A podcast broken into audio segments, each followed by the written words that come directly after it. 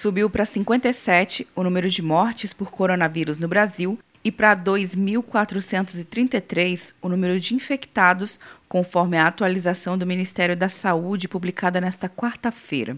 Pela primeira vez desde o início da pandemia, foram registradas mortes fora dos epicentros dos surtos no país, que seria São Paulo e Rio de Janeiro. Falecimentos em razão da Covid-19 ocorreram em Pernambuco, no Rio Grande do Sul e no Amazonas. O ministro da Saúde, Luiz Henrique Mandetta, explicou a dinâmica dos resultados após o aumento dos testes.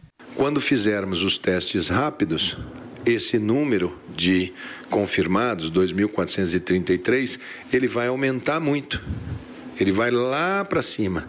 E o número de óbitos, esse sempre vai ser absoluto, porque a gente sempre consegue saber a causa morte, faz o teste e a gente sabe. Então a letalidade, que é quantos por cento, vai ficar menor que 2,4, porque nós vamos fazer, isso vai ser mais um elemento para que a própria população possa gradativamente entender a dinâmica dessa virose em nossa, em nossa sociedade. O Ministério da Saúde recomenda o isolamento a quem apresenta sintomas da Covid-19 e a moradores da mesma residência do paciente sintomático e a idosos acima de 60 anos, pelo prazo de 14 dias. Uma vez terminado esse período, não haveria mais necessidade da medida, a não ser em casos de uma condição médica específica.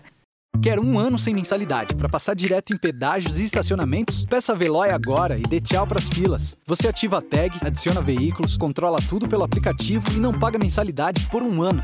É por tempo limitado. Não perca. Veloy. Piscou, passou. De Brasília, Luciana Castro.